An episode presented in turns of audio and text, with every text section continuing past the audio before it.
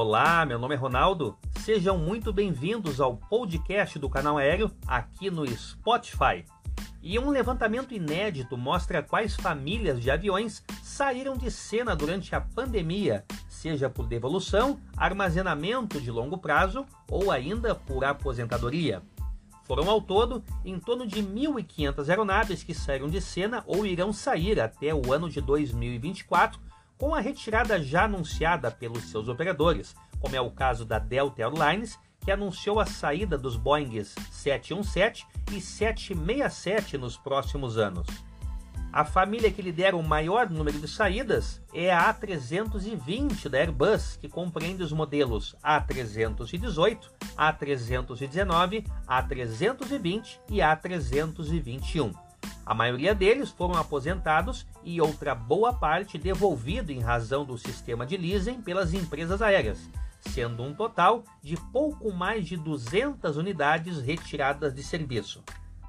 Em segundo lugar está o 777 ou o Boeing 777, o maior bimotor do mundo em operação, que se destaca pela estocagem de longo prazo e aposentadoria antecipada, já que é um modelo que nas versões 200 LR/ER e 300, mais antigas, está sendo substituído pelo Airbus A350 e pelo Boeing 787 Dreamliner Outro destaque é o Boeing 737, que tem sido aposentado definitivamente por muitas empresas aéreas, que agora poderão voar com o 737 MAX ou estão virando a página e optando pelo Airbus A320 Neo.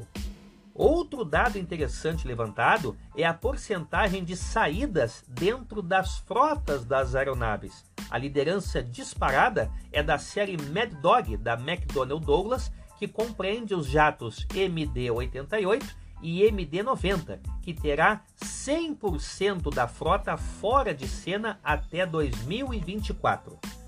Eles são seguidos pelo Boeing 717, que terá 60% da frota fora de serviço até 2024.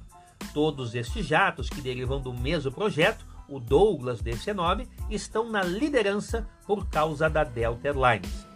Fora da série Mad Dog está o Airbus A340-600 com 48% e o Airbus A380-800 com 42% da frota fora de serviço nos próximos anos.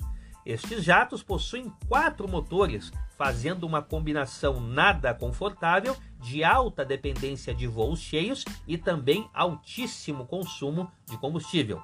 Em seguida estão os 777 777-300, 777-200LR e os 747-400, todos nas faixas dos 30% da frota saindo de circulação.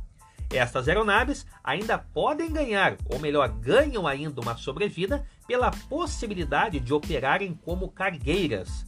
Os brasileiros na listagem configuram até que bem, sendo que os E-Jets e170, 175, 190 e 195 da Embraer registrarão uma saída de até 80 aeronaves no curto prazo. E o menor e mais velho, ERJ 135, 140, 145, está com menos de 20 aposentadorias programadas. De qualquer maneira, é importante ressaltar que não tem um perfil definido para a saída destas aeronaves, sendo uma distribuição bastante heterogênea entre aeronaves de um corredor, dois corredores, assim como os turbohélices e também os jatos regionais. Esta é mais uma prova que a crise do coronavírus na aviação não está discriminando empresas, países ou aeronaves, mas afetando todo o setor como nunca antes na história. Obrigado por escutar o nosso podcast e até o nosso próximo encontro.